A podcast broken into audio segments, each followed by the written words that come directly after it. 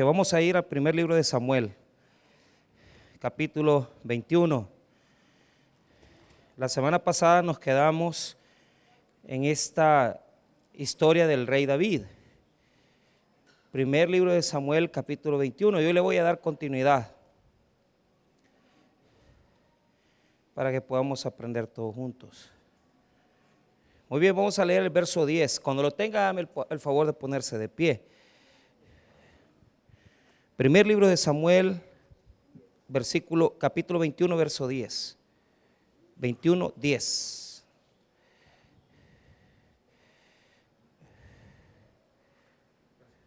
Muy bien, vamos a hablar de la locura de David. Ese es el título del mensaje, la locura de David.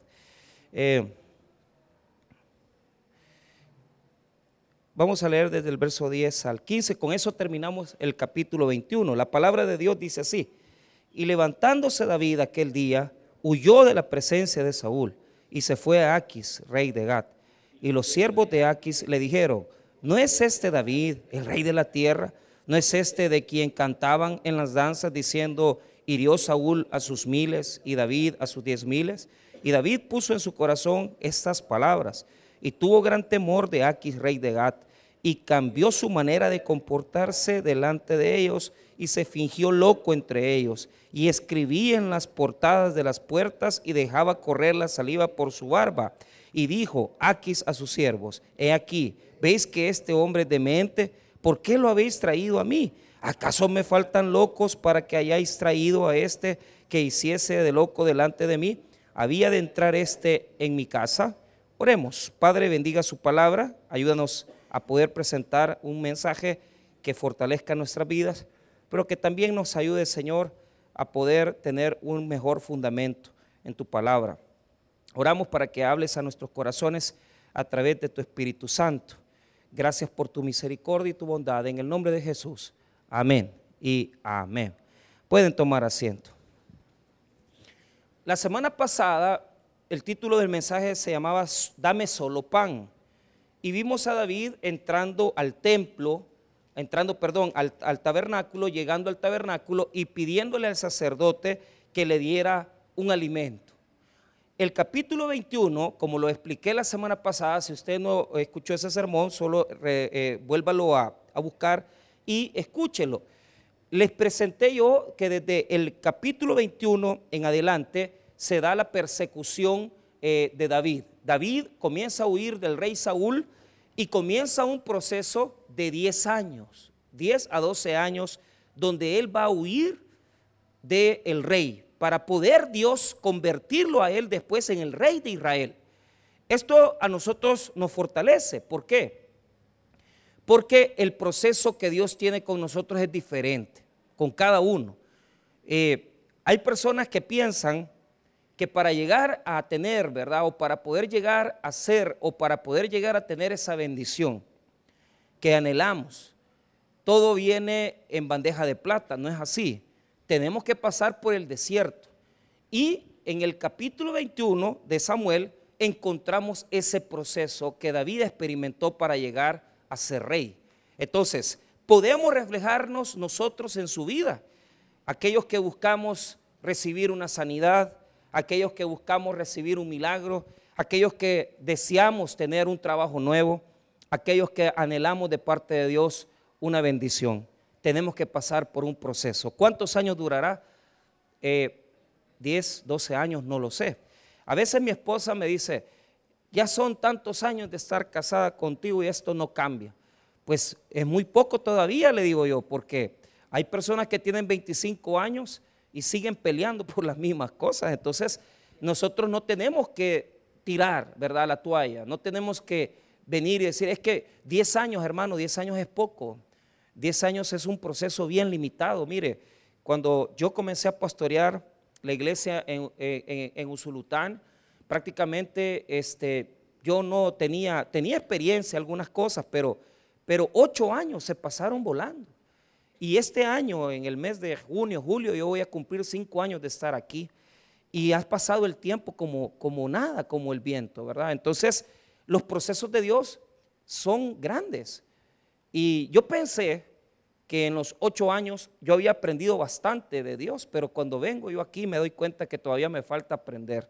Y hasta este día, hermano, yo me siento en el pupitre a aprender lo que Dios quiere enseñarme. Nunca me siento confiado, siempre estoy queriendo aprender. Y me ha costado mucho para su mayor información el, el venir y establecernos, ¿verdad? Y poder trabajar una iglesia. ¿Por qué? Porque ha sido un proceso de cinco años Imagínense solo la pandemia, si con eso era para, para salir huyendo, pues, o sea, solo la pandemia, imagínense cómo pagamos salarios, cómo le pagamos a los empleados, cómo sacamos para comer. Lo primero que yo hice fue irme a la casa de mis padres, o sea, porque yo sabía que ellos iban a darme resguardo, pero fíjese que, que Dios me demostró con toda claridad que no, yo no, no necesitaba irme a la casa de ellos, porque Dios me sostuvo todos esos meses y, me dio salario. O sea, había un hermano de la iglesia, ¿verdad?, que me mandaba dinero a Estados Unidos, hermanos de Usulután que me mandaban dinero de Usulután, y, con los fondos que recogíamos aquí, mil dólares, ¿verdad? Con eso pagamos los dos vigilantes y sobraba un poquito para mi salario. Y ahí fuimos, todo ese año, hermano, imagínense un año. Eh, solo Dios puede habernos sostenido. Pero yo lo primero que se me metió, ah, no, si un año tenía de estar aquí y me acababan de dividir la iglesia, acababa de irse eh, a poner otra congregación por allá y se llevó mucha gente. Entonces yo me sentía que estaba en el aire. Yo dije, voy a aguantar hambre y Dios no me dejó aguantar hambre. Pero son cinco años, hermano, cinco años, de un proceso duro de, seguir aprendiendo de Dios, ¿verdad? Y imagínense que cuando yo comencé a pastorear la primera iglesia grande, porque había pastoreado antes a Cajutla, pastoreamos también un poquito en Chalchuapa, en Misata. Yo tenía 30 años, 30 años tenía, eh, eh, hoy tengo 44, voy a cumplir.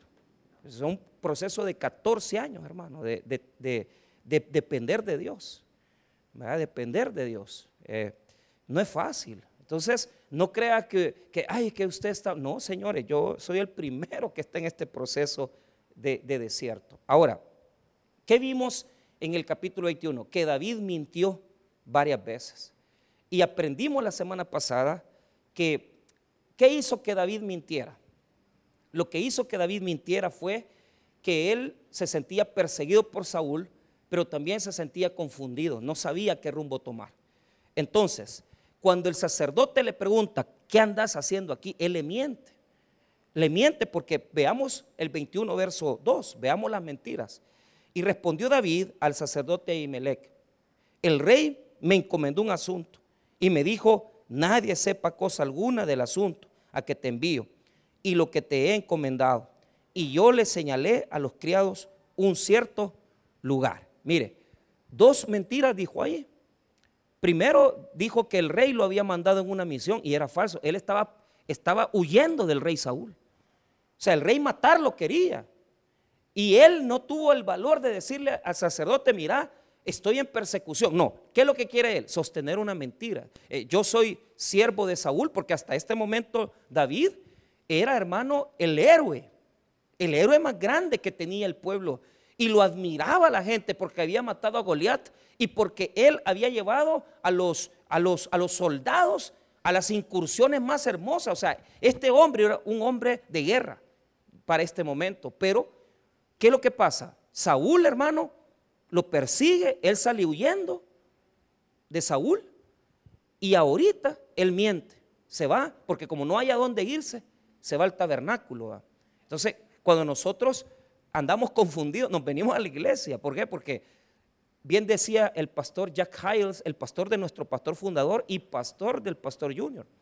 Muchos no saben que hasta ahora el pastor Junior sigue oyendo sermones de Jack Hiles eh, él es el pastor de la, de la primera iglesia bautista de Hammond, Indiana, y siempre le mandan los sermones a ellos. Entonces, decía el pastor Jack Hiles de, que cuando usted no lee la Biblia, ¿verdad? Un día, lo nota, ¿verdad? Su esposa, ¿verdad?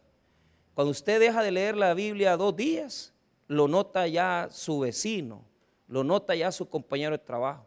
Cuando usted ya deja de leer la Biblia, hermano, todo mundo se da cuenta que usted se le ha olvidado quién es Dios. Entonces, cuando nosotros no leemos la palabra, cuando no nos congregamos, nos desfiguramos. Diga conmigo, nos desfiguramos. Y mira qué bonito fuera que con una operación, ¿verdad? Como, como las estéticas, ¿va? Que eh, eh, este, ahí se, se, pone Botox y ya queda más trompudo uno. ¿Eh? el Botox no, perdón, es para aquí, ¿verdad? Pero también los labios inflados. Y qué bonito fuera que el creyente en Cristo con un par de cirugías ya quedara bien, ¿verdad? Pero no, nos vamos desfigurando. Si no nos congregamos, nos desfiguramos. Si no adoramos, nos desfiguramos. Si no leemos la Biblia, nos desfiguramos. Y el rostro de Cristo se va perdiendo de nuestro, de nuestro carácter, de nuestro carácter. O sea, no es tu cara, es tu carácter el que va siendo transformado hasta que te convertís en un monstruo que nadie conoce. Y este, que, ¿qué le pasa? No es que no ha ido a la iglesia, no se congrega. ¿Qué pasó con David? No estaba en la presencia de Dios. Estaba huyendo, estaba preocupado. ¿Y qué hace? Miente. Y le dice al sacerdote, Saúl me mandó mentira. ¿Por qué no le decís la verdad? ¿Por qué no le decís que venís huyendo de él, que te quiere matar? ¿Y qué pasa? Tres días tenía de no comer. Entonces le pide los panes de la proposición, que lo vimos la semana pasada. Y hablamos de, no, de no, comer palabra bien, de los que solo quieren tener las cosas de Dios así como que delivery. Mire, pastor, deme la hamburguesa, ya me voy, aunque sea helada, me la voy a comer. ¿va? No, si esto es para disfrutarlo. Esto es para que venga temprano, se eche su comidita, su pupusa y ya comienza la alabanza y exaltar el nombre de Dios. Y que usted disfrute ese pan que Dios le va a dar. ¿Qué pasó? Le dan el pan de la proposición, va mal comido ahí porque para llevarlo lleva ahí. Y el pan de la proposición se come en el, tabernáculo frente al, frente al candelero, al candelero y frente al, al arca del pacto. Pero, pero David, no, David se lo come en el camino, o sea, porque anda apresurado, anda huyendo. Entonces ahí mismo, en el tabernáculo, cuando ya, cuando yo come, cuando ya él se ve que algo está sacando de ahí, ha mentido, se ha, se ha desfigurado. Ahora va a preguntarle al sacerdote, mira, ¿y tenés armas aquí? ¿Tenés algún armamento? Y entonces el sacerdote le dice, sí, tengo un arma, la espada de Goliat. Diga conmigo la espada de Goliat. Cuando venció a Goliat, él no necesitó armas, ¿verdad? Sino que por medio de la fe, él venció a Goliat. Pero ahora él anda buscando armas para sentirse seguro. Entonces ahí le vuelve a mentir. ¿Por qué? Mire lo que dice el versículo 8, 21, 8. Y David dijo a, mi, a Imelec, ¿no tienes aquí a la mano lanza o espada? Porque no tomé en mi mano mi espada ni mis armas por cuanto la orden del rey era apremiante. Mentió otra vez. O sea, no tomó armas porque salió huyendo. Porque las armas le pertenecen al rey y él no tiene armas. Entonces él se va al tabernáculo y ahí encuentra armamento. Y yo les dije la semana pasada que, que David, hermano, imagínense, tomó, tomó las armas, tomó la, espada de Goliat, la recibe, como que aquí está la confianza de él ahora, ¿verdad? Eso es lo que pasa cuando nosotros nos refugiamos en las mentiras. Cuando nos refugiamos en la mentira, en lugar de confiar en Dios, comenzamos a perder más nuestro, nuestro rostro de Cristo. Está bien que no te congregues, eso es lo primero, no te congregas, sí, pero cuando comienzas a vivir mentiras, te desfiguras más y el carácter de Cristo se arruina más en nosotros. ¿Por qué? Porque ya habíamos luchado para salir de los vicios, pero de repente nos echamos una cervecita, ya habíamos salido de las malas palabras y de repente ya volvemos a decir, a ultrajar a la gente. ¿Por qué? Porque no solamente ya no estamos en las cosas de Dios bien, sino que además de eso, estamos viviendo en eh, eh, cosas, en mentiras y refugiándonos en cosas que no son de Dios, en mi dinero, en mi estatus, en mi nombre, en lo que yo soy. ¿Y qué pasó? Se llevó la espada. Pero ahora vean, del versículo 10 al 15, que es la porción de versículos que vamos a estudiar, vamos a encontrar que David va a tomar otra mala decisión. Mire, hay malas decisiones de David. Yo, yo creo que la primera que todos conocen, ¿cuál es? Cuando se metió con Betsabé. Esa es la que todos saben, ¿verdad? Va, pero hay otras dos malas decisiones. La otra es esta. ¿Por qué? Todo lo que está pasando ahorita desde la primera mentira le va a traer muerte a un montón de personas. esta es una cadena de mentiras. Diga conmigo, cadena de mentiras. O sea, comenzó mintiendo, fingiendo que todavía es chero de Saúl. Después le dijo, no, Saúl me mandó a traer y yo voy a llevar el arma. Pero ahora se va a meter algo peor. Y si no, en el futuro, cuando nos permita predicar, vamos a ver otra época de David que fue la peor de él. O sea, son tres grandes cosas que, que David, errores grandes que él cometió. Este yo lo clasifico como el segundo. Es más, de aquí salieron dos salmos. Diga conmigo, salmos. Él escribió dos salmos de esta porción de versículos, del 10 al 15. Él escribió el Salmo 34 y escribió el Salmo 56. Apúntelos ahí, Salmo 34 y Salmo 56. Ya los vamos a revisar. Muy bien. ¿Qué pasó entonces? Él pensó que el único lugar en el que podía estar seguro, que ya fue al tabernáculo y se llevó el pan y agarró la espada. Pero dice, me está persiguiendo Saúl. Voy a ir a huir a donde me escondo. Y se fue a esconder, diga conmigo, los filisteos, los peores enemigos de Israel. Los peores enemigos de Israel. Ahí se fue a esconder. ¿Por qué? Porque él se puso a pensar, el único lugar donde, donde Saúl no me va a perseguir es donde están sus enemigos, con los filisteos. Pero escuche bien, una de las cosas que yo creo que pretendía, y lo escribe Nicole Clark, creo que hace también una apreciación de eso, es que David iba buscando trabajo. En la antigüedad era muy, eh, eh, este, era muy común que cuando un valiente se salía de un ejército, lo contrataba el enemigo para que sirviera con él. Porque este es un gran soldado, David es un gran soldado. Entonces, el enemigo más grande de Israel, que son los filisteos, con todo gusto Aquis hubiera tomado a David como su soldado. Yo creo que David tenía planes. Y el primer plan que tenía era esconderse. Y él sabía que en Gat, ciudad de, ciudad de Goliat, los filisteos, ahí no lo iba a alcanzar Saúl. Eso es lo primero. Lo segundo es que él pensó, me voy a ir donde Aquis, rey de Gat, y me voy a poner a sus órdenes para ver en qué le puedo servir. Tal vez me contrata. Si Saúl me detesta, ya no me quiere ver, entonces tal vez Aquis me contrata. Y ese. No lo dice el texto con claridad, pero se va deduciendo. Vea lo que dice el verso 10. Ahí vemos la caída del rey. Y levantándose David, mire, aquel día huyó de la presencia de Saúl. Y mire bien, y se fue a Aquis, rey de qué? De Gad. La palabra en el texto se aprecia como que se fue a Aquis, rey de Gad. Es como que está buscando, ¿verdad? O, que lo tomen como soldado o esconderse en Gad, ¿verdad? Entonces, él tiene un plan.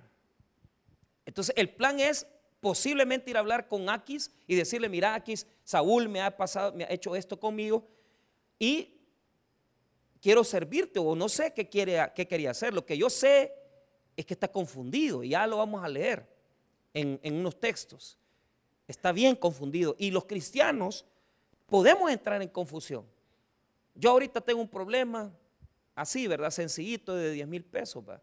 Entonces, pero no es que lo debo, es que estoy con eso que no lo puedo resolver. ¿verdad? Entonces, yo digo, ya estoy orando, ya estoy orando desde hace dos semanas.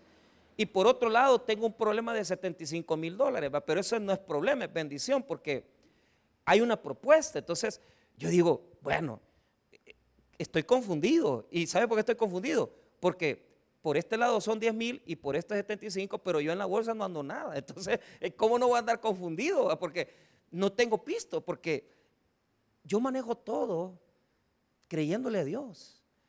¿ah? Creyéndole a Dios. Y el precio o el dinero que me financien, pues eso, si Dios me lo está ofreciendo, me dice, mira, esto te ofrezco. Ok, pero entonces, ¿qué tengo que hacer yo? Ver, ¿verdad? Orar, preguntarle a Dios si eso es su voluntad. Porque no es que me lo están regalando, sino es para invertir ese dinero, para invertirlo en un terreno. Entonces, no es fácil. Pero yo con el problema este de los 10 mil ya vengo tres semanas peleando. Y, créame que me confundo, ¿verdad? Porque de repente agarro y voy a hablar con este señor y, y arreglo y mira, qué pasó y me, me está dando mucho problema. Pero no es igual que como que usted tuviera un hijo enfermo. No es igual que como que usted tuviera a alguien en el hospital y que usted, a mí me estaban pidiendo ayuda y vamos a ayudar a un pastor que tiene su hijo y, solamente, hermano, para que el niño no, para que el niño pueda vivir mejor, se le está comprando un aparato que vale una mil, miles de dólares. Entonces yo digo, bueno, le vamos a ayudar con algo como iglesia, pero si podemos, lo vamos a traer aquí y si le podemos recoger algo más, pues se lo recogemos porque el niño se va a morir. Pero con ese aparato va a vivir un tiempo más. Entonces tenemos que ayudar. Pues imagínese usted tuviera su nieto enfermo así o su hijo enfermo. Usted y yo nos sentimos confundidos. Entonces David se va a buscar a los filisteos y dice, Gad, posiblemente en Gad, ahí con Aquis, él me va a contratar o pasa algo. Pero ¿qué pasó? Inmediatamente él llega, lo reconocen. Lo reconocen. Diga conmigo, lo reconocen. ¿Quiénes? Los sirvientes del rey Aquis. Vea lo que dice el versículo número 11. Y los siervos de Aquis le dijeron, no es este David, el rey de la tierra. Oiga, cómo, oiga la fama que tenía David. David era sirviente Saúl, pero era un, un guerrero tan grande que los sirvientes de Aquis dicen, y este que no es David, él pensó que no lo iban a descubrir. Él pensó que no lo iban a descubrir. Pero él ya era famoso. Vaya, y ahora un problema. ¿Por qué? Porque vos andás queriéndote esconder. Pero ahora ya te reconocieron. Y ver, por ejemplo, yo ayer estaba, veníamos de comprar un aparato, nos costó 320 dólares para las comunidades, para que prediquen los hermanos. Y veníamos con el pastor Edwin y veníamos con, con el hermano Carlos Franco. Y ahí en la cola, hermano, estaba atrás de mí el pastor Sergio Solórzano, fundador de Limba. Inmediatamente yo lo, este es un hombre de Dios. Tal vez nadie lo conocía, pero cuando yo lo vi, Dios le bendiga, pastor. Dios le bendiga. Un gran siervo, hermano. ese hombre llenó estadios. Los dos estadios llenaban, el, Flor Blanca y el Cucatlán al mismo tiempo. Yo lo reconocí, yo sé la fama que él tiene. Pero ¿qué pasa? David quería pasar desapercibido, que nadie lo viera. Pero mire, todo el mundo lo conoce. Y, no solamente eso, la fama que tiene es que él es el que manda. O sea, no es él, hermano, es Saúl. Pero es tan grande David que todo el mundo lo conoce. Entonces, note esto. La primera connotación que nos dice el verso 11 es rey de la. Es rey de la. La pregunta es, ¿era rey de la tierra? No pero sería rey. ¿Por qué? Porque Dios había proclamado que él iba a ser el rey de Israel. Lo que dicen ellos no es cierto, sino que se va a cumplir en el futuro. ¿Qué es lo que es ese versículo? Diga conmigo el destino de David. El destino de David es ser rey de Israel. Amén. Ellos lo saben. Ellos que son filisteos saben que David será rey. ¿Ah? O sea, lo conoce y dice, este va a llegar a ser algo. Conocen el destino de David. Es lo que Dios ha proclamado sobre David. Es lo que Dios ha establecido sobre David. Es el proyecto de Dios en la vida de David. Es lo que Dios ha planeado para David. Amén, hermanos. Pero noten esto, en el mismo verso 11, después de la pregunta, ¿no es este David el rey de la tierra? Ahora, la pregunta dos, ¿no es este de quien cantaban en las danzas diciendo, hirió Saúl a sus miles y David a sus diez miles? ¿Por qué? Cuando le ganó a Goliat, ¿se acuerdan de David y Goliat? En el capítulo 18, la gente, hermano, ovacionó tanto a David, le aplaudieron y se inventaron una canción. Había una canción, ¿verdad? Una canción de David que era tan, era un héroe tan grande porque con una onda mató a Goliat que venía con armamento y con espada. Y este muchacho, este pastor, con una onda mató al gigante. Y los filisteos conocían los cantos de David. Sabían quién era él. ¿qué le toca a David en ese momento? Ah, le tocaba decir, sí, yo soy David, pues. Dios ha proclamado que yo voy a ser rey de Israel. Y Dios me ha dado la victoria en la batalla. Yo que no soy nadie, le he ganado un gigante. Pero ¿qué pasó? Ay, hermanitos, mire, mire lo que le pasó al pobre David. El versículo 12, después del cántico de David. Y David puso en su corazón estas palabras. Y tuvo gran temor de Aquis y de qué? Y de Gad. Vaya, tenía un problema. ¿Cuál era el problema? Que Saúl lo, lo perseguía. Y ahora tiene otros dos problemas, que los siervos de Gad, de Aquis, lo reconocieron y que Aquis lo va a matar ahora. Porque aquí va a decir, si este fue el que mató a Goliat, matémoslo nosotros. Imagínate, hermano, cómo nos llenamos de problemas de puro gusto por una mentira. Por una cadena de mentiras. Un problema tenías y por andar mintiendo y hacer las cosas equivocadamente, se te hicieron tres. Una multa te caía y ahora por mentiroso te van a meter tres. Ya no tenés un solo problema, David. Hoy tenés el problema que Aquis te quiere matar y los de Gat también te quieren matar. Entre todos te van a matar. La pregunta sería, ¿qué hubiera hecho usted? ¿Qué hacemos nosotros cuando nos sentimos intimidados y la mentira nos roba la paz? ¿Ah? Huir. Mire, yo, yo me, pongo, me, a pensar, es, que, es que Dios es perfecto, o sea, David quería andar escondido, pero no lo dejó Dios. Dios no lo permitió. Y ahora podemos encontrar algo en David. Quizás hasta ese momento él entendió, hermano, cómo era su situación ante Dios, porque él no andaba bien con Dios. Pero él en ese momento tomó decisiones. Yo no puedo decirle qué pasó, pero lo que sí le puedo decir es que yo creo que ahí es donde él se acercó a Dios, porque él dijo, no hombre, Dios, ayúdame, ayúdame en algo. Ve qué podemos hacer, Señor. Pero hermano, pero aquí David terminó haciendo lo que mejor venía haciendo desde hace esos días. ¿Y qué es lo que mejor estaba haciendo David? Mentir. ¿Sí? Mentir. Solo había mentido con su boca, había mentido con sus palabras, pero ahora mentiría con todo su cuerpo, hermano. Ah, mire, mire lo que hace David. O se fue una solución terrible. O sea, mire lo que dice David en el versículo número, número 13. Y cambió, día conmigo, cambió su manera de comportarse delante de quién? De ellos y se fingió loco entre ellos y escribía en las paredes de las puertas y dejaba correr la saliva por la barba. Vaya, ¿qué es lo que hizo? Se hizo pasar por loco. Escribía en las paredes, en hebreo dice otra cosa, pero escribía en las paredes y como tenían barba dejó salir baba de aquí, va.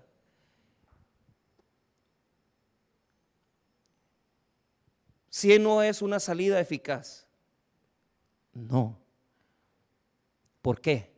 Porque ahora David está mintiendo con todo lo que él es, con todo su cuerpo. Porque él no está loco. Él está fingiendo estar loco.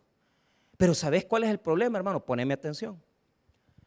¿Qué significa esta, este símbolo de locura en este texto? No es cierto, hermano, que nosotros por vivir como cristianos, en muchos lugares nosotros no somos aceptados. Y sabemos que la verdad, hermanos míos, la verdad es intrínseca y la verdad, hermano, cuando usted habla con la verdad y vive la verdad en su vida, es repudiado. ¿Qué está haciendo David? Día conmigo, adaptándose a la mentira. ¿Ah? Entonces, ¿cuántos aquí han tenido que llegar a la casa del amante con la que viven a decirle, va, ¿Ah? No, es que mira, yo ya no la quiero a ella, yo ya no estoy con ella. Si mira, yo de vez en cuando la veo. Mentira, es un farsante. ¿Sabes por qué? Te estás adaptando. Sos como un loco. Ahí tenés la baba en la barba, mira. ¿Por qué? Porque comenzamos a sostener falacias donde el hombre le dice, yo me voy a casar con vos, ya la voy a dejar. Mentira, lo que estás haciendo es adaptándote. ¿Y qué pasa? Y la mujer se adapta a la mentira también, porque tiene que venir, le voy a presentar mis hijos, le dice. Y usted que los monos eh, chonchos esos, usted ni le gustan, ni le gustan los niños y les caen mal porque ya suficiente hijos tiene, ¿va? Y usted dice, ay, qué bonito este monito, qué chulito. Mentira, usted lo está aguantando porque usted quiere sostener una falacia, una mentira. Ay, qué bonito este niño. Mentira, hermano. Sin gran diablo que hasta los cachos se le salen al bicho. Pero por tenés que estar aguantando hijos que no son tuyos, tenés que estar aguantando cosas porque querés vivir una mentira. Y nuestro estilo, hermano, puede llegar a convertir, o sea, nosotros nos podemos llegar a convertir. ¿Por qué? Porque por sostener, pues, hay personas que sostienen mentiras temporales, ¿verdad? Y dicen, eh, mire, yo la verdad que yo ya no estoy con esta persona, ¿verdad? Pero ¿qué pasa cuando usted, su estilo de vida se convierte en un estilo de vida de falsedades? En donde todo usted todo usted se convierte en una falsedad. Y usted mismo se siente en la noche en la cama y dice, si esta no es mi casa, ya ni sabe dónde amanece. No sabe dónde estoy, dice, pues no sabe si está en el motel, si en la casa suya, en la casa de ella, a ver a dónde estaba. Usted es un loco. Porque en este texto hebreo, un loco implica una persona que no se comporta con los mismos sentimientos, con el mismo carácter, con las mismas palabras, que como usted debería de comportarse siempre. No acepte mentiras en su vida, hermano. No acepte vivir falsedades. Mire, usted sabe que aquí, y yo siempre he tenido ese problema. Yo, eh, aquí hubo un hermano que me sirvió, que sirvió de vigilante por varios años, por un, año me hizo, cabal. Entonces, cuando yo lo llevé a un sultán, Dios le bendiga, que no sé qué, que aquí. Y él muy bonito y hermanito y aquí. Y, le, y a las hermanas las trata bien y bien educado. Pero de repente me dice, la hermana que hacía limpieza, mire pastor, que he encontrado cabullas de, cigarro aquí. Yo, está bien. ¿Quién fumará? Y ahí me comenzó a entrar. Entonces le dije, mira, ayúdame aquí, le dije yo. Vaya. Y él es súper excelente, servidor y todo, pero él no es cristiano. Un año trabajó aquí, todo el mundo Dios le bendiga y él amén.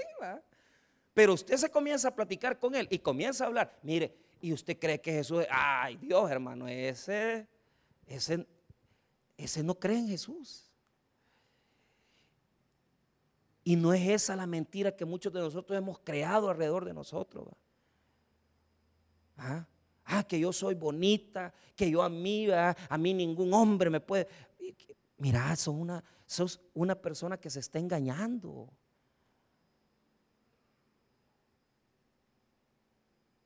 Te quieren porque esa persona quiere usarte. Pero no es porque te ame, no es porque ame, ame lo que sos, es porque te quiere usar, es porque quiere explotarte. Pero usted misma ha creado una imagen en donde, no, yo soy, ay, yo, a mí no cualquiera. Y cuando ya viene uno y comienza a escribirle, y ay, ahí usted se desmorona. Porque usted ha vivido una mentira. Usted es hija de Dios, hermana. Usted es hija de Dios. ¿Por qué anda fingiendo? ¿Por qué usted hace como que usted no fuera? Y mire cómo contrasta el texto bíblico, porque en el texto hebreo aparece, diga conmigo, contraste. Lo que dice la gente es que vas a ser el rey de Israel. El destino que Dios ha establecido es que vas a ser grande, que Dios va a ser de ti un siervo, una sierva agradable a sus ojos. ¿Y cómo te estás comportando? Como algo que no sos. Y así estamos muchos aquí. Ya Dios estableció que muchos aquí fueran de bendición. Aquí hay servidores, aquí hay líderes, aquí hay gente que va a tener una hermosa familia, aquí hay gente que va a crecer económicamente. Pero ¿cómo se están comportando? En contra de lo que ustedes son y lo que Dios ha definido. ¿Por qué? Porque Dios ha definido que serás de bendición y te estás comportando como una persona que no conoce de Dios.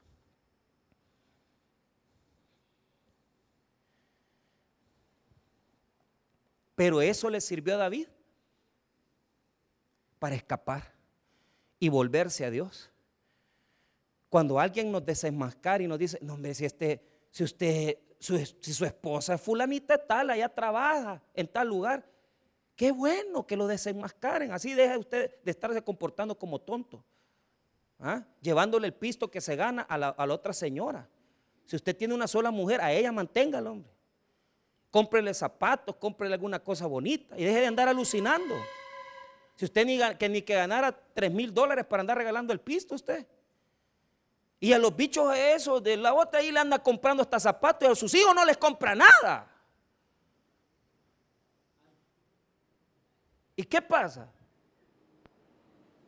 Sea honesto, hombre.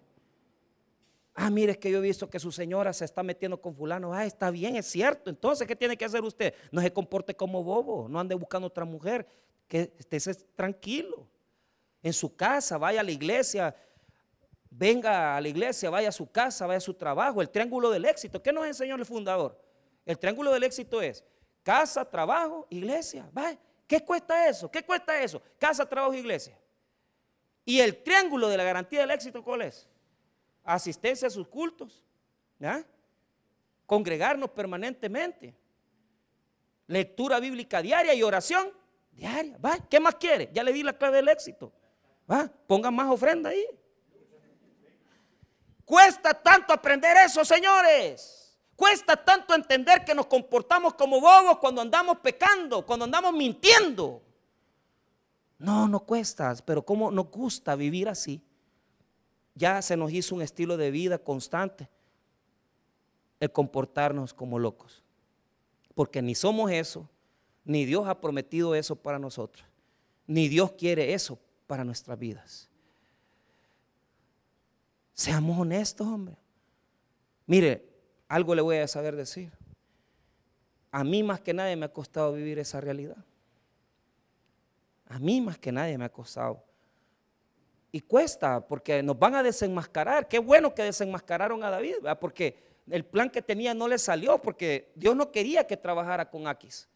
Entonces rapidito, ah, se tuvo que comportar como bobo, pero pero se salvó. Y hasta en esas cosas y esas grandes metidas de pata, está Dios, fíjate. Está Dios. Hasta en esas grandes metidas de pata está Dios. Tal vez por un ratito nos comportamos mal. Y ya entendimos, no, hombre, si yo la regué, no, hombre, si hasta carro le iba a comprar. Pero despertaste. ¿Y por qué lo hiciste? ¿Por qué mentiste? ¿Por qué hiciste eso? Entonces, el Salmo 34, búsquelo conmigo rápido, nos enseña algunas cosas importantes de David en ese momento. Salmo 34.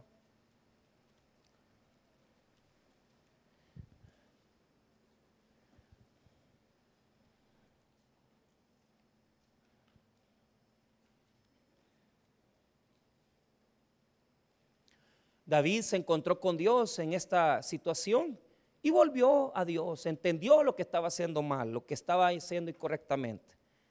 Entonces, a pesar de nuestras grandes fallas y nuestros errores, en esos momentos hay que aprender a clamar a Dios. Pero el versículo, el, el, Salmo 34 nos enseña por qué se metió en ese estilo de vida.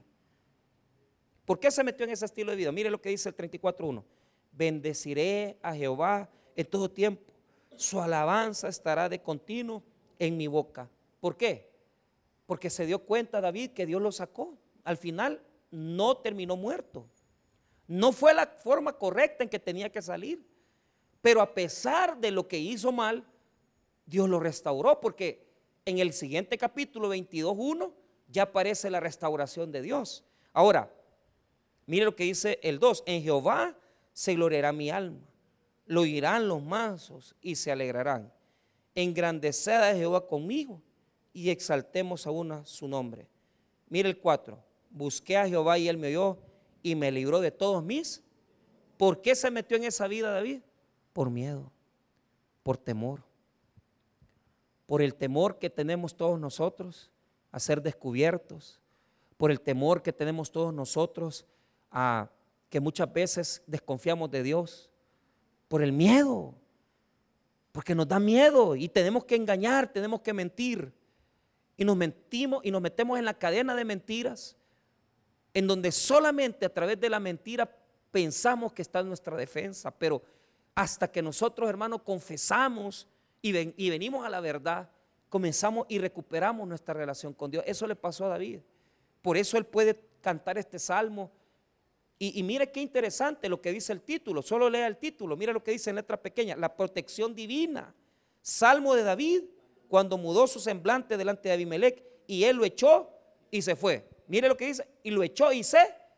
¿Qué quiere decir eso? Se salvó de puro milagro porque Dios, aún en las cosas que estaba haciendo, Dios quería protegerlo y quería, quería apartarlo del mal. Bendito sea Dios que, que te descubrieron ese adulterio, hombre. Bendito sea Dios que, que te descubrieron que estaba robando. Ella no, ya no está robando. Entonces, ¿qué te toca? Humillate ante Dios. Y busca un trabajo nuevo. Ya lo hiciste, ya, ya lo hiciste. ¿Por qué? Porque antes vivía en la mentira y pasaba agarrando pito con era tuyo. Pero ahora estás en la verdad. Ya ganaste. dale gracias a Dios que la mentira no te tiene patas cortas. Y que Ahí es donde nosotros debemos que aprovechar. Cuando ya nuestra esposa nos, vio el celular y encontró ahí el número de la querida, iba, y allí deje, hombre, las cosas, hasta ahí, hasta ahí, hasta ahí llegue, hombre. Y dele gracias a Dios. Pero ¿qué pasa? Somos necios, va. Y la gente nos dice, no, es que mira tal cosa y usted no entiende y usted es necio y se sigue comportando como David. Déjelo. Déjelo que no está haciendo bien. Usted está peleando en el trabajo con alguien y usted, sabe que a esa persona le cae mal. Pero usted inventa cosas para hacer la vida imposible. No, hombre, no sea así, hombre, sea honesta, sea honesto. No pelee con la gente, no, no, no tiene que crear una mentira para salir bien usted. Y usted se anda justificando con medio mundo. Ay, es que fulano, es que hizo tal cosa y por eso. Y que mentira, a usted le cae mal. Pero usted se miente a sí mismo. Usted se miente a sí misma y sostiene toda esa falacia. ¿Ah? Y fulano le gusta o fulana le gusta y, ah, no, es que tenemos que hacer un trabajo juntos. Mentira. Usted ya anda queriendo ver cómo contacta más allá. Tranquilo, hombre, no invente mentiras. No invente, y mire, y si por cualquier cosa usted le dijo algo a ella y a ella se le apartó, dele gracias a Dios porque ya no cayó en una infidelidad. Dele gracias a Dios. Qué precioso ese título. Lo echó y se fue. ¿Por qué? Porque cuando aquí vino y dijo, este está loco, sáquenlo de aquí, lo libró de un problema. Dele gracias a Dios que le quitan la máscara. ¿Ah? Dele gracias a Dios. Mire, a veces nos sentimos avergonzados. Ay, me descubrieron. No, hombre, dele gracias a Dios que ya estuvo, ya acabó la mentira. Ya no va a tener que hacer de loco para sostener esa situación.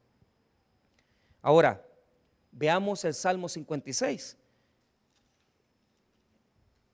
Qué bueno que fue descubierto David. Que lo vieron los siervos de Aquis y dijeron, este es David, este es el que tiene las promesas de Dios por su vida. Si Soluco se salvó un poquito ahí, hasta Dios le ayudó en eso quizás. Pero una vez pasó y ya no hizo nada, nada que ofendiera a Dios después de eso. Salmo 56, mire el título primero. Diga conmigo, confianza. Confianza, diga, mire bien. Al músico principal sobre la paloma silenciosa en paraje muy distante. Ese es el título del ritmo de la alabanza. La paloma silenciosa en pasaje muy, en, pasaje, en paraje muy distante, delante, distante, perdón, punto. Mictán de David, cuando los filisteos le prendieron en qué? Mira, aquí nos descubre una, cosa que no está en la Biblia, que no está en, en Samuel. O sea que lo, lo agarraron, sí, lo prendieron. Por eso es que se hizo el loco. Lo tenían bien amarrado. ¿Qué te tiene bien amarrada a ti? ¿Qué te tiene bien amarrado a vos? Es que no puedo salir de esto, pastor. Sí podés, con el poder de Dios sí se puede. Pidiéndole a Dios confianza. Dígale a Dios, Señor, sacame esta mujer del corazón, sacame este hombre, ya no quiero estar con él. Él le va a hacer la bendición. Señor, ya no quiero vivir esta mentira. Usted no se imagina las veces que yo he clamado, tirado ahí, pidiéndole a Dios, sacame de esto, sacame lo otro, llorando ahí en el cuarto para decirle a Dios, Señor, ya no, ya esto. Problemas como dinero. O sea, no crea que solo por sexo y eso, pero aquí hay gente que la está pasando mal con la plata. No tienen pisto y andan acabados y los tiene bien prendidos, ¿verdad? La cabazón. ¿Pero por qué? Seamos honestos, porque estás viviendo en una mentira. Estás viviendo una mentira. Y no bendecís a Dios con tus ofrendas, nada. ¿Y qué vas a hacer prosperado? ¿Qué vas a ser bendecido? ¿Cómo te va a bendecir Dios si sos un desordenado? Decirle a Dios, dame sabiduría, Dios, para bendecir tu, tu, obra, para administrar mi dinero, para darle a mis hijos lo necesario. Un pastor amigo me dice, pastor, no flagele nunca a su esposa. Me dice, nunca la flagele. ¿Qué, es eso de flagele? Porque no me dijo qué. O sea, no la apriete con el dinero, déle. Lo que, lo que le puede dar, me dijo. Tampoco es que porque no se le puede dar todo, pero, pero lo que él me estaba refiriendo es que muchas veces nosotros somos muy, muy, muy malos en eso, o sea, malos, malos para, para proveer, para decir, mira, amor, esto, ¿ah? comprate esta cosa o, algún, alguna bendición que usted le quiera dar a ella. ¿Por qué? Porque si usted la honra, usted está honrando a Dios. Y si usted bendice a su esposo, usted está bendiciendo a usted solo. Y si usted bendice a su esposo, usted misma se está bendiciendo. Entonces, ¿cuál es el problema? Pues bien prendido nos tiene. Entonces, ¿por qué David se comportó como tonto? Se comportó así porque lo tenían contra la pared. Y tal vez usted está así ahora, está contra la pared y no haya que hacer.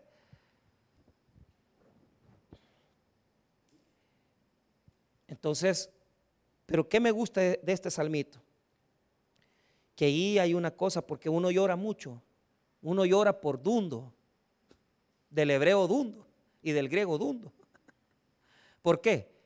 ¿Qué cuesta hacer las cosas bien, pues? Entonces usted chilla, chilla. ¿Por qué? Porque no quiere hacer las cosas correctas. Mire lo que dice el 8. Mis huidas tú has contado, Salmo 56, 8. Mis huidas tú has contado. Pon mis lágrimas en tu redoma. ¿No están ellas en tu libro? Mira, ¿sabes lo que dice? Que Dios está tomando una vasija y está recibiendo todas las lágrimas que derramas todas aquellas personas que te han hecho daño, aunque vos fuiste el que se metió en eso, Dios las va, se, las va a cobrar a esas personas. Porque Dios tiene memoria de lo que, por qué estás sufriendo. Y así como has llorado por cosas que no tienen sentido, Dios te va a saber dar bendición por lo que has llorado. Y si alguien te ha hecho daño y si alguien te ha ofendido, no te preocupes, llorante Dios. Que Él se va a cobrar la venganza de los que te han humillado. Tranquilo, llore con Dios, solito en la noche, sientes así, a veces los hijos, ¿y por qué estás llorando? Papá, ¿por qué estás llorando?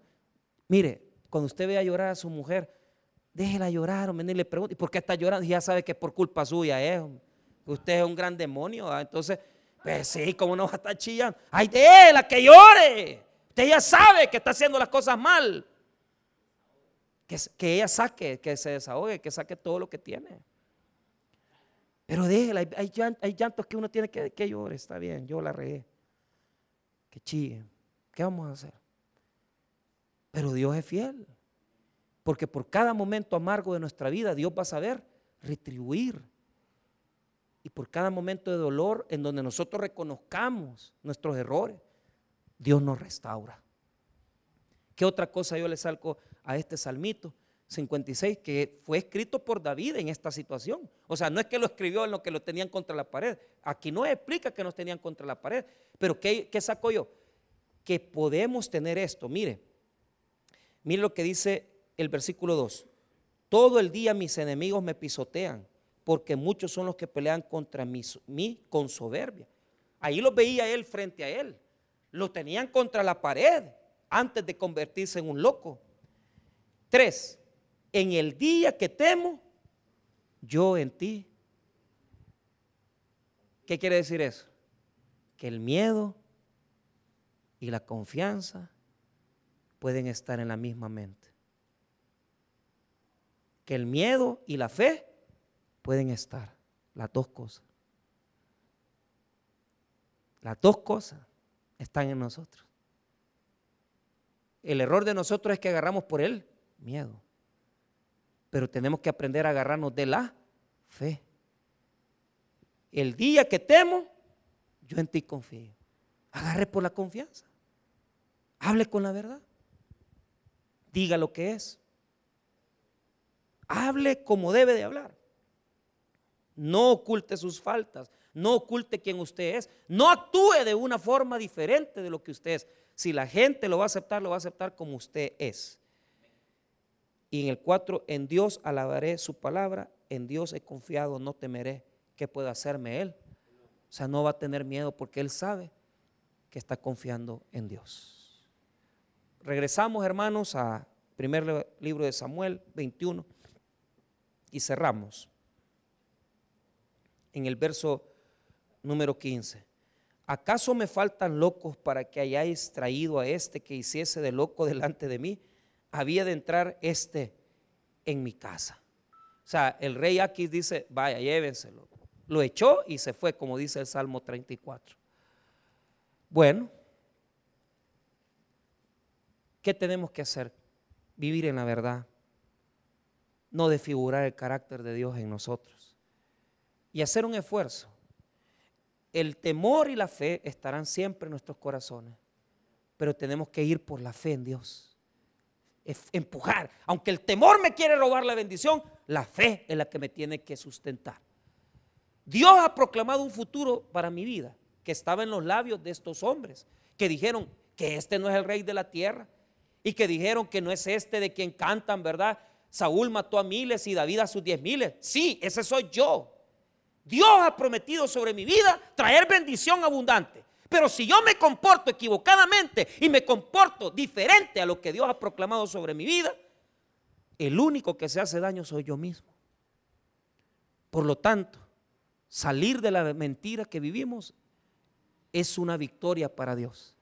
Humillarme ante Él y reconocer que le estoy regando y decirle, Dios, ayúdame y abocarme a Él y decir con confianza, bendeciré a Jehová en todo tiempo. Es algo grande. ¿Por qué? Cierro con este punto. Para David, la espada de Goliat no era nada, porque él logró despojar al filisteo con, con, su, con su onda. Pero ese David que está en el capítulo 17, ¿verdad? Cuando él viene y, le, y vence a Goliat, ese David que dijo que no es con espada ni con lanza que Dios le da la victoria, no es este. Este es un David totalmente desfigurado. O sea, tenemos al David héroe y al David desfigurado. En la vida Van a haber tiempos donde vamos a ser héroes. Pero para llegar a la victoria, tenemos que pasar por esos momentos que no nos parecemos como que fueran dos David, un David heroico y un David desfigurado. Pero yo solo me acuerdo de algo, que Cristo fue desfigurado por mí y por mis pecados. Y que volver a Dios, hermano, cuando yo me arrepiento y confieso mis faltas, Él vuelve a darme a mí el rostro de Cristo en mi vida. Porque a través de la cruz Él perdonó mis pecados y me ha dado salvación. ¿Por qué no le pedimos a Dios, haceme como Jesús y volvé a mí el rostro de Cristo? Y si me he perdido, como David estaba en este momento, humillarme ante Dios para que Dios me devuelva su rostro y levantarme de mi caída y levantarme de mi pecado. Que no se te desfigure tu rostro. sino que pídele a Dios que el carácter de Cristo esté en ti y en nosotros. Vamos a orar, hermanos.